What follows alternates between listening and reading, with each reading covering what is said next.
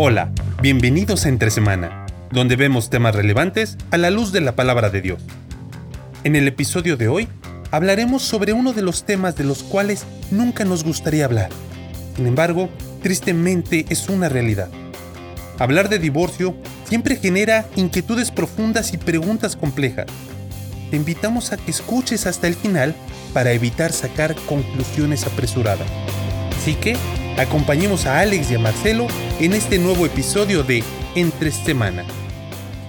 Muy bien, así como tú, nos encontramos entre semana, porque hoy es jueves, estamos es. entre semana, eh, y volvemos a hablar acerca de los temas que nos ha estado tocando hablar entre semana, que es las cosas que no se hablan. Uy, En tanto, casa. tanto. Y por favor, les seguimos pidiendo que nos envíen sus temas. Ha sido interesante recibir eh, feedback de ustedes, sugerencias. Escríbanos por nuestras redes sociales, por el. Facebook de la Iglesia, Conexión Vertical, por Instagram.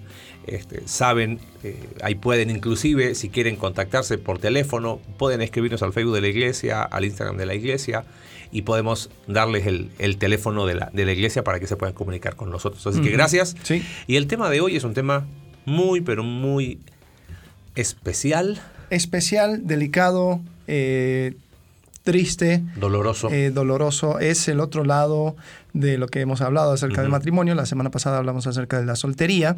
Eh, pero la soltería es una circunstancia donde estás mirando eh, a, una, a un adelante. posible matrimonio en un futuro.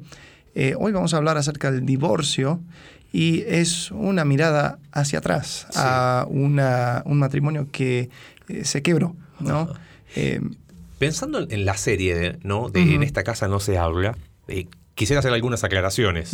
Porque no es que, ah, casados, ahora tienen que hablar de divorcio, porque en esta casa no se habla de, de- de este tema. No va por ahí Sí. eh, el por qué elegimos este tema.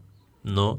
Eh, a diferencia de los otros temas que no se hablan, este es un tema del cual he he escuchado muchas veces, eh, es la palabra prohibida en un matrimonio. Mm. Muchas veces en el, en- en- en el calor de la discusión, eh, el esposo o la esposa, eh, para ganar la discusión o para terminar la discusión, saca la- el arma mortal fatal y dice, bueno, ok, ¿y si no te gusta?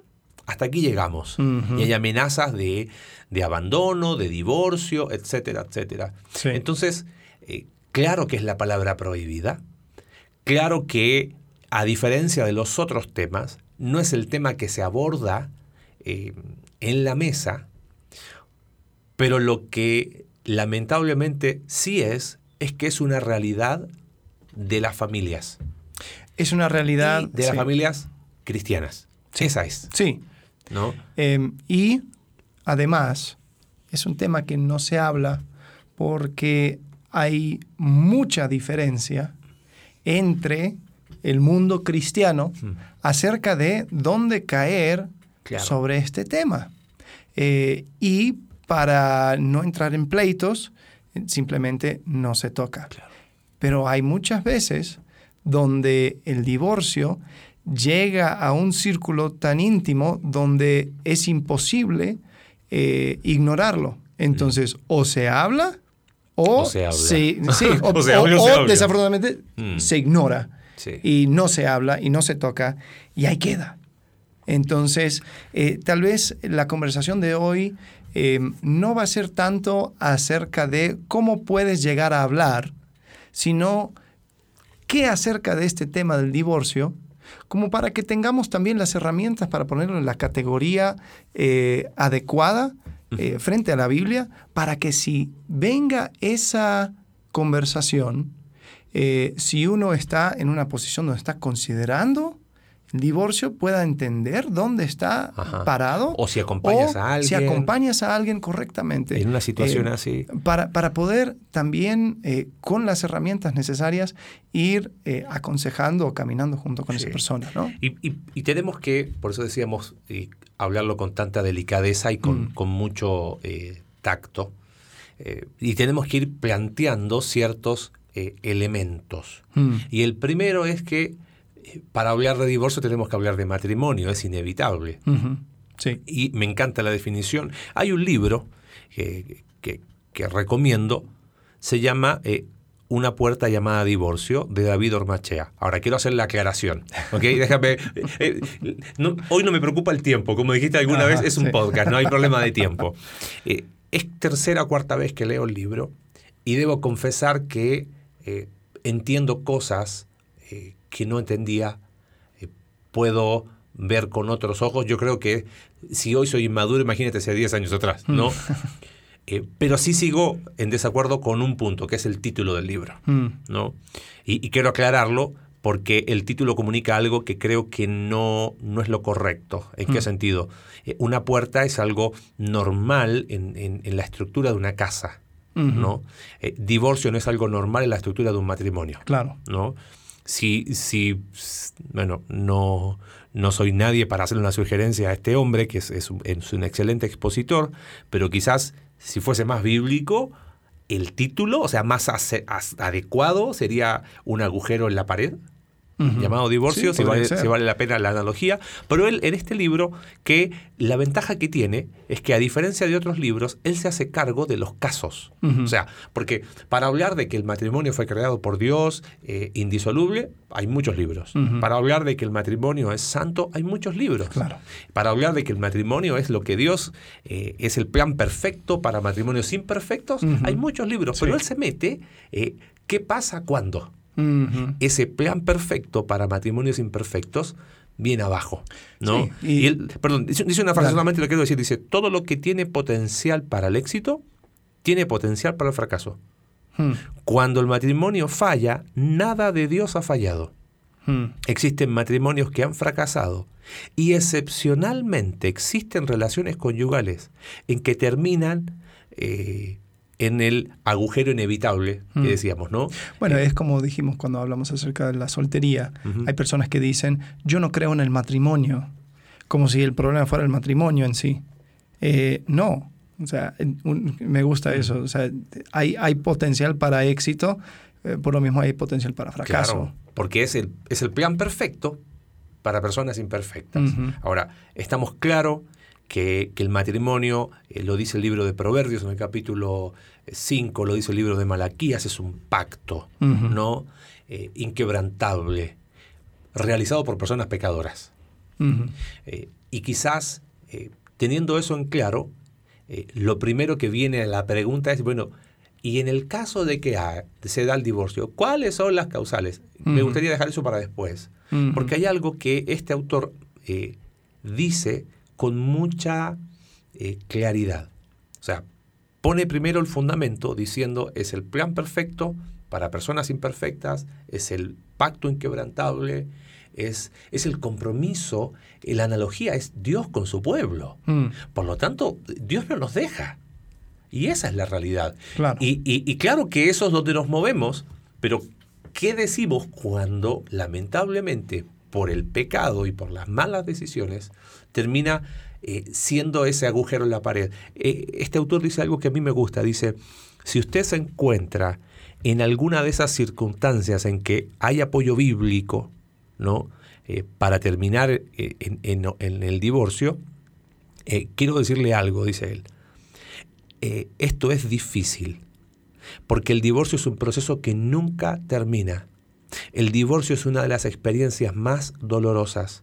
Y esta frase me, me, me- me llamó mucho la atención. Es la muerte de un matrimonio.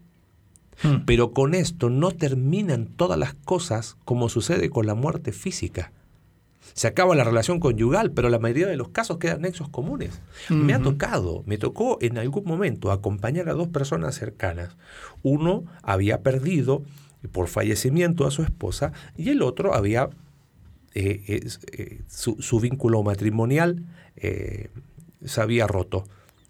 Y, y lo interesante en cuanto al duelo, porque por un lado estaba el duelo de quiero estar con ella, pero ya no está.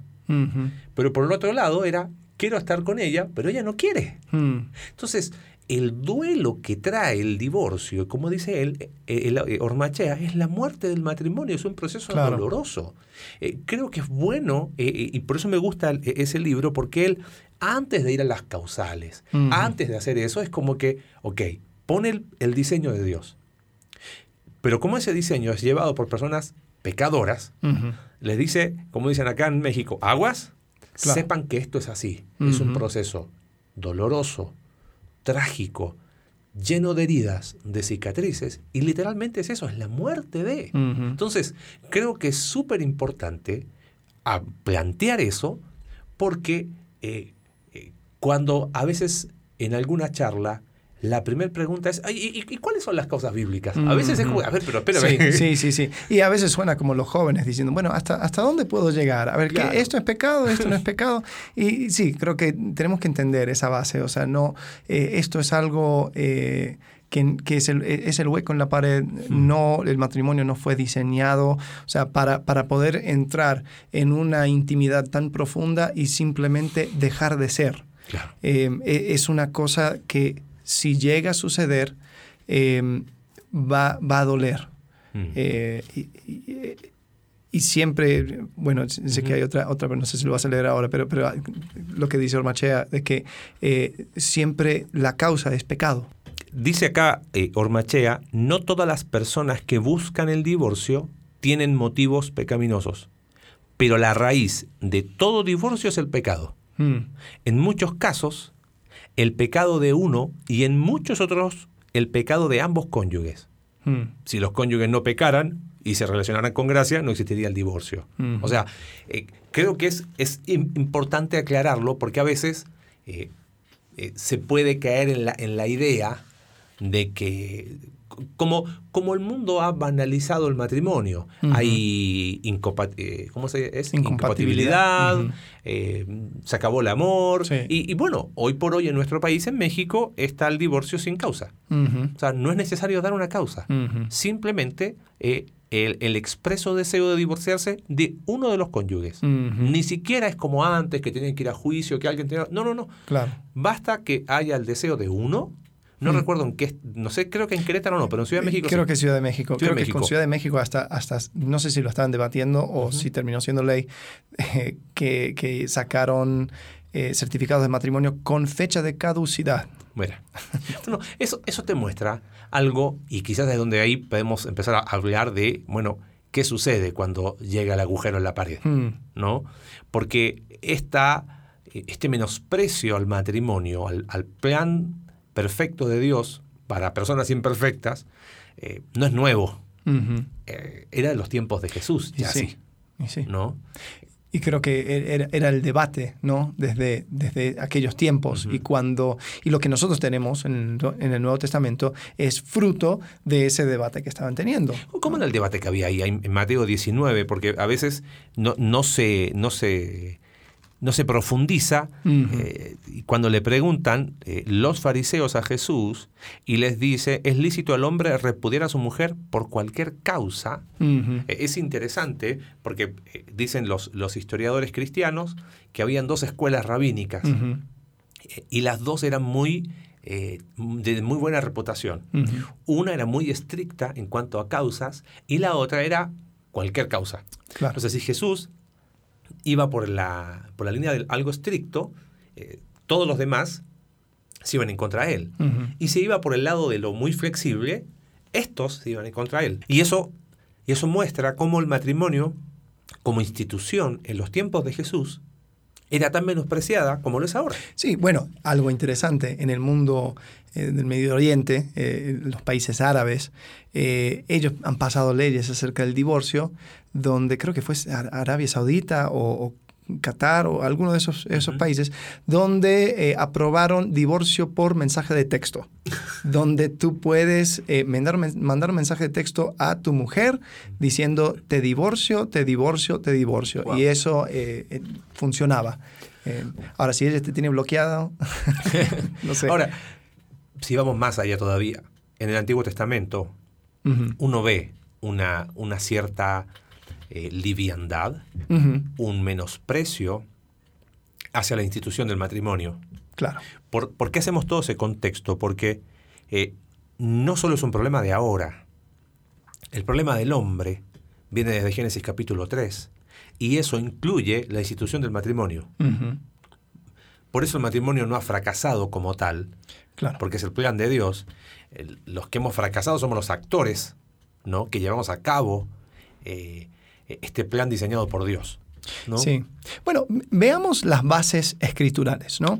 Porque incluso las bases del Nuevo Testamento, o sea, siendo palabras de Jesús, palabras de- del apóstol Pablo, eh, nacieron de algún lado, ¿no? Cuando, cuando ellos se referían a algo bíblico, era hablar acerca del Antiguo Testamento. Sí. Eh, entonces, ¿qué, ¿qué era la idea que tenía el judío eh, acerca del divorcio, eh, eh, exceptuando esta, eh, esta, estas personas, como dijiste, ¿no? El, el campo rabínico que estaban diciendo que se podía divorciar por cualquier causa, ¿no? La, la- la interpretación de ellos.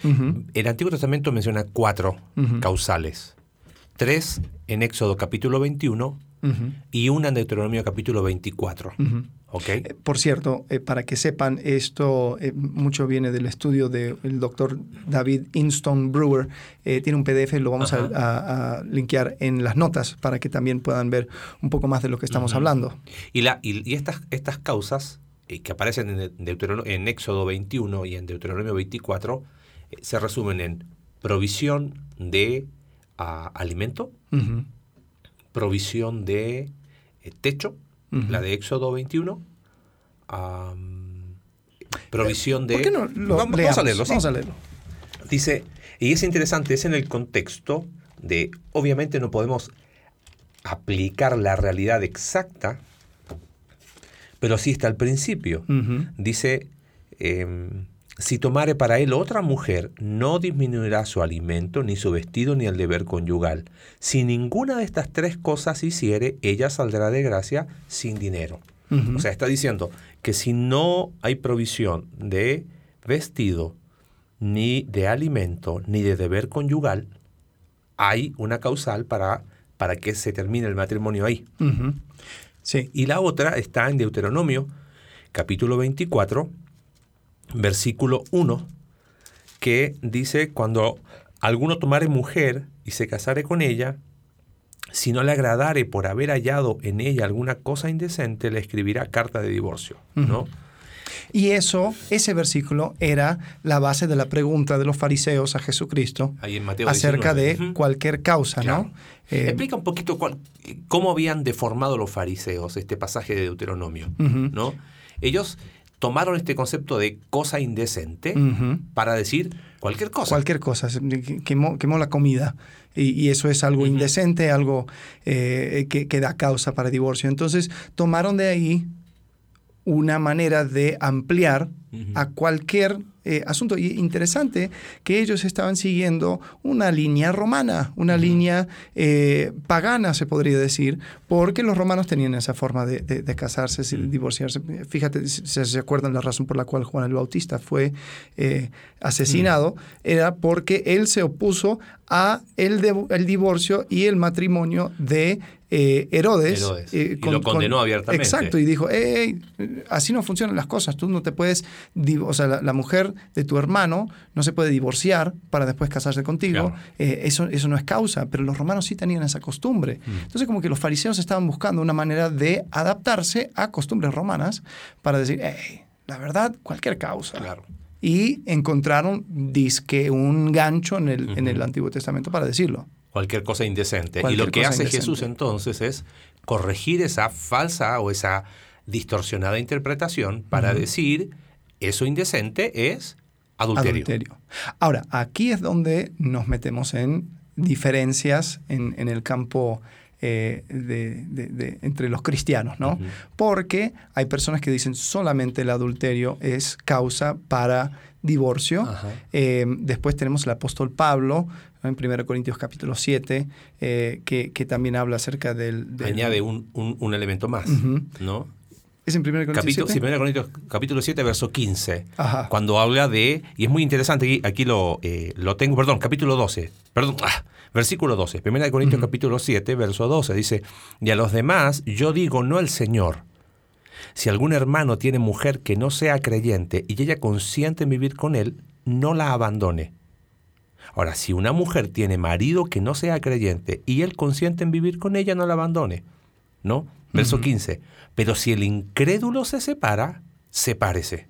Pues no está el hermano o la hermana sujeto a servidumbre en semejante caso, sino que a paz nos llamó Dios.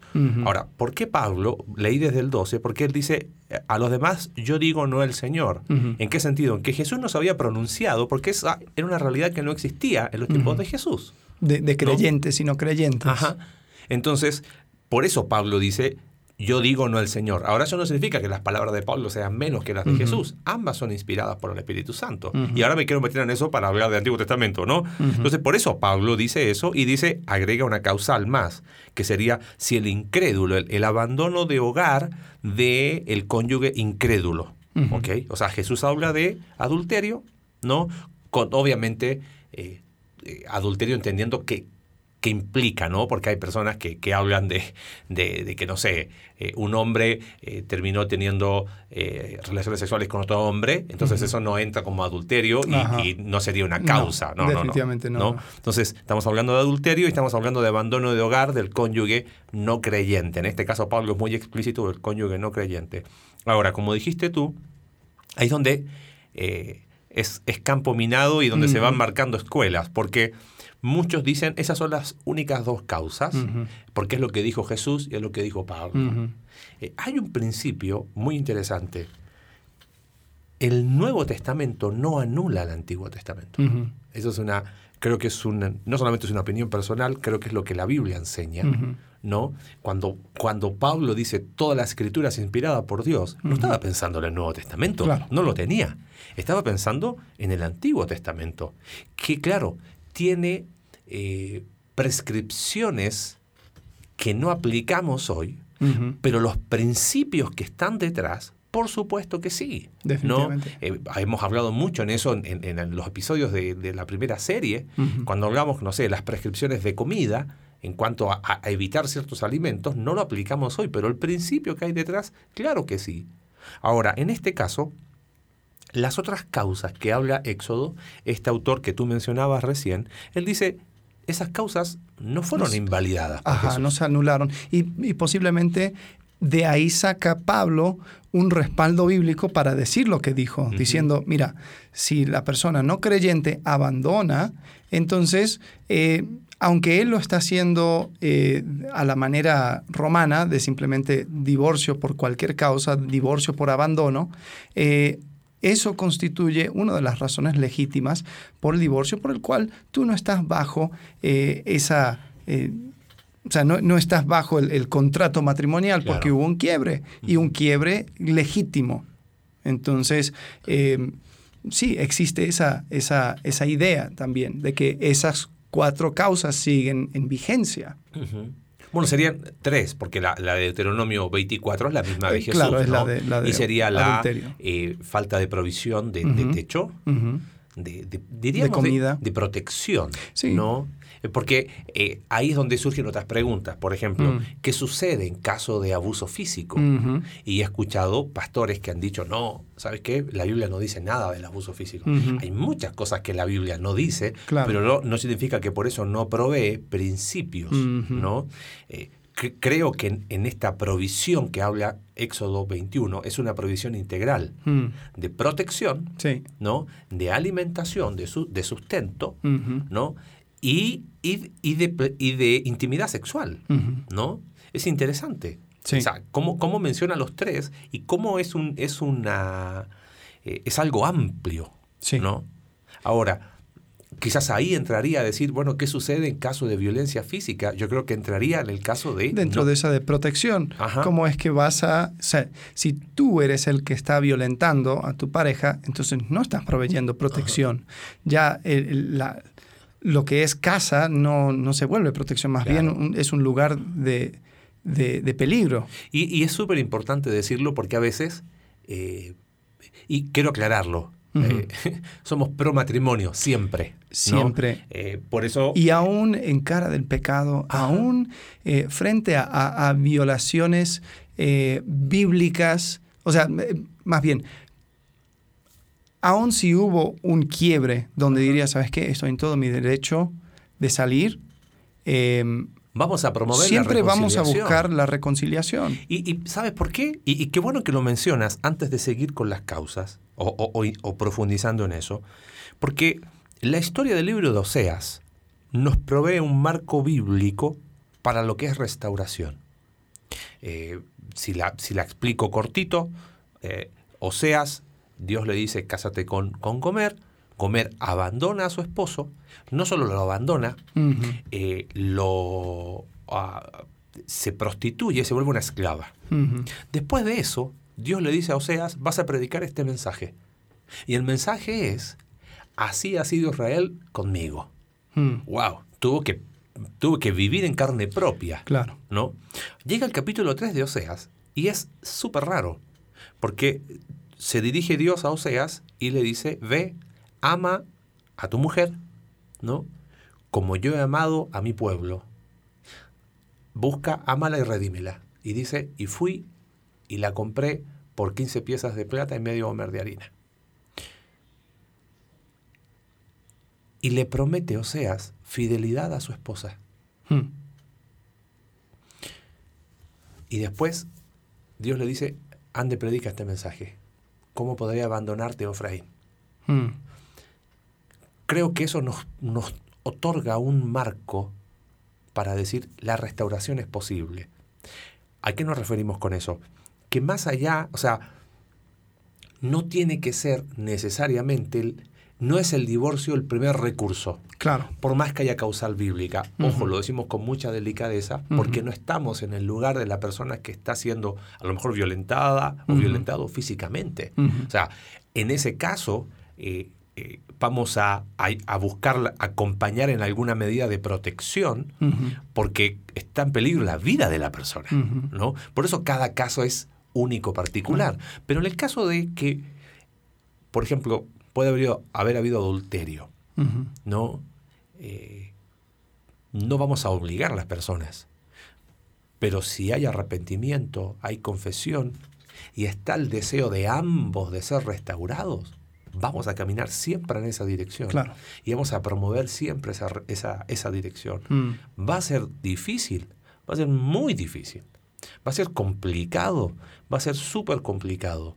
Eh, damos gloria a Dios no por nosotros, pero por la obra de Dios en la vida de cuántos matrimonios que han sido restaurados por la gracia de Dios y que es posible eh, la restauración aún teniendo bases o, fundamento bíblico para la opción de divorcio. Eh, creo que es bueno y contundente decirlo, porque no es que, ah, ok, listo, ya está. Claro. No. Ah, ya, eh, eh, taché una de las, de las razones, listo. Por eso me, me, gusta cómo, cómo Ormachea lo, lo, plantea. ¿no? El divorcio es una de las experiencias más dolorosas, como dijimos recién. Mm. Es la muerte de un matrimonio. Sí. Eh, y ese proceso es dolor, pero de, o sea, ninguno de nosotros puede llegar a, a entender lo, lo que sucede. ¿No? Lo que hay que considerar es eh, no solamente las razones eh, bíblicas, sino cuando la situación en el matrimonio termina siendo, eh, aplicando discernimiento espiritual en la balanza, peor que la situación habiendo pasado por un divorcio. ¿Entiendes? O sea, se hace tan insostenible la situación de daño, de, afectación del uno y del otro, que, como decíamos al inicio, ¿sabes qué? Vamos a tener que hacer el agujero en la pared. Sí, y creo que es interesante esa, esa analogía ¿no? de, agujero en la pared, porque a veces se necesita eh, una manera de poder salir de una situación tóxica. Em, es interesante al, al ver eh, el divorcio con ojos de una persona que vivía en los tiempos de Moisés, por ejemplo, considerando las culturas que estaban alrededor. Las mujeres no tenían derechos, las mujeres eh, eran propiedad, básicamente, y el hecho de que eh, Moisés, y, Jesús lo dice, por, la dureza del corazón, o sea, por la dureza de, del corazón de hombres que, que mal llevan su matrimonio, se crea el certificado de divorcio para librar a la mujer de esa circunstancia, porque ¿qué es lo que sucedía? Eh, un hombre eh, o sea, trataba mal a su mujer, su mujer eh, se, alejaba y se iba, y después en cualquier momento ese hombre tenía recurso legal para decir, no, tú te regresas a casa, y punto. y no había nada que ella podía hacer. Entonces, era, era una situación donde dar una carta de divorcio a una mujer era poder librarla para después ya formar eh, un, matrimonio eh, sin tener ese vínculo anterior. No me gustaría que me malinterpreten, pero corrígeme en esta expresión. Cuando el pecado ha destruido el matrimonio, eh, y no el pecado de otros, el pecado de, los, de ambos integrantes o de uno de ellos, el divorcio termina siendo esa salida excepcional de la gracia de Dios para que quizás esa mujer que está siendo violentada físicamente no esté condenada a estar bajo el techo de, de su casa, eh, exponiéndose a daño físico, emocional eh, y aún hasta de índole sexual. Entonces, eh, no me, lo digo con, con pinzas porque no digo que el divorcio es una provisión de la gracia de Dios. Estoy diciendo, cuando el pecado destruyó el matrimonio, cuando las cosas se hicieron mal, cuando se vivió a espaldas de Dios, cuando cada uno buscó lo suyo propio y no lo y podríamos hablar y hablar y hablar de qué no hacer en un matrimonio, ¿no? O qué es lo que tienes que hacer si quieres que tu matrimonio se, se acabe. Cuando ha llegado eso, eh, termina siendo ese agujero en la pared, que es dolorosísimo, que es un proceso que deja heridas, que, que se arrastra muchas veces a la familia, en la cual eh, hay nexos que quedan si hay hijos, va a seguir igual, claro. termina siendo la provisión de la gracia de Dios, no para promover el nuevo matrimonio, ese será tema de otro, otro episodio, sino para salir de la situación en la que se está. ¿no? creo, creo que eso cambia la perspectiva. ¿no? Por eso cada caso es particular. En lo general, Mira, Dios condena el divorcio, sí, lo aborrece no, no está en el, en, el, en, el, en el... Pero Dios, reconociendo la pecaminosidad del hombre, creó esa... esa, esa yo, lo veo como una, como una escalera eh, de fuego, de escape de fuego, ¿no? Eh, ojalá en todos los departamentos las personas eh, fueran responsables y, no quemaran las cosas y no exponieran a todos dentro del edificio a fuego. Pero desafortunadamente sabemos que sucede. Por lo tanto, los ingenieros, los arquitectos, eh, arman una escalera eh, para poder escapar en caso de fuego. Ahora, ¿no te llama la atención? En Mateo 1, eh, José y María están en la etapa, están casados, solo que en Medio Oriente, específicamente en, Israel, los matrimonios tenían tres etapas de esposorio, donde estaban casados legalmente, pero no vivían juntos porque el hombre estaba construyendo la casa en la cual iban a estar. Después venía la boda, ¿no? E, y después venía la fiesta. El nacimiento de Jesucristo fue así, estando desposada María, su madre con José, estando casados, mas no juntos, antes que se juntasen, por eso eh, aclara Mateo, se halló que había concebido del Espíritu Santo. Ahora, José ni enterado. Claro. José se da cuenta que María está embarazada entonces dice, José su marido, como era justo y no quería infamarla, quiso dejarla secretamente. Y el concepto es ahí, quiso darle carta de divorcio. Ahora, ¿cómo, se, cómo se, se, une él como era justo y no quiso infamarla, no quiso que hablaran mal de ella, quiso darle carta de divorcio secretamente? O sea, ¿qué está diciendo? Que él sin saber el plan, obviamente, dijo, ok, yo no quiero, soy justo, no quiero que quede mal María, prefiero darle una carta de divorcio para que nadie hable mal de ella. O sea, ¿qué muestra eso? Que termina siendo lo que es eso que tú dices, ¿no? Ese, ese agujero en la pared, ese, ese recurso doloroso y trágico, cuando las cosas se hicieron mal. Y por eso el, ángel se le apareció a José y, le dice, José, no te preocupes, no, no temas recibir a María, tu mujer. Y eso habla mucho más de la justicia de, José, pero coloca el, contexto correcto. o sea, eh, no, como decías tú, nadie se casa pensando en divorcio. Nadie eh, pone fecha de vencimiento. Por eso hablábamos que es la palabra prohibida. Eh, sin embargo, producto de nuestro pecado es una realidad que tenemos que enfrentar caso a caso, ya sea dentro, de quienes nos están escuchando que estén pasando en un proceso o en una crisis o quienes están acompañando a alguien, ¿no? Sí, y bueno, eh, quizás la, ya terminando la conversación, em, pensando en esas personas que están acompañando a alguien, em, yo creo que hay veces donde no tocamos el tema por lo mismo. Uf, ¿cómo voy, a, ¿Cómo voy a hablar? ¿Cómo voy a decir lo que he escuchado? La verdad me han dicho no al divorcio siempre, en cualquier caso. Em, y, después está el otro lado del, mundo, divórciate por cualquier cosa. Eh, casi casi parece que estamos viviendo en los tiempos de Jesús, ¿no? O sea, ese debate no, no se ha acabado. Eh, pero creo que sí podemos verlo entendiendo, así como, como dijiste, eh, el, la razón por un divorcio es el pecado, siempre. Y, siempre implica dolor, siempre implica un costo, siempre es doloroso. Eh, pero es algo que em, en el Antiguo Testamento se, ha dado una provisión y, razones por eh, poder anular o salir de, un matrimonio. En el Nuevo Testamento también se habla eh, acerca de esas razones. Debería ser lo último, porque si creemos que Dios cambia, Dios puede restaurar. El, problema con el cambio y con la restauración es que Dios, Él abre la mano, pero hay hombres y mujeres que son duros de corazón. Y, justamente Jesús eh, hace alusión a eso cuando dice, por la dureza de tu corazón es que existe el divorcio. Desafortunadamente, eh, hay personas que simplemente no quieren cambiar, hay personas que simplemente no quieren ser restaurados, hay personas que simplemente no quieren ajustar las razones que están haciendo que se presente esta puerta o este hueco o esta escalera de escape llamado divorcio. Em, y, desafortunadamente en ese caso es cuando se debe de considerar.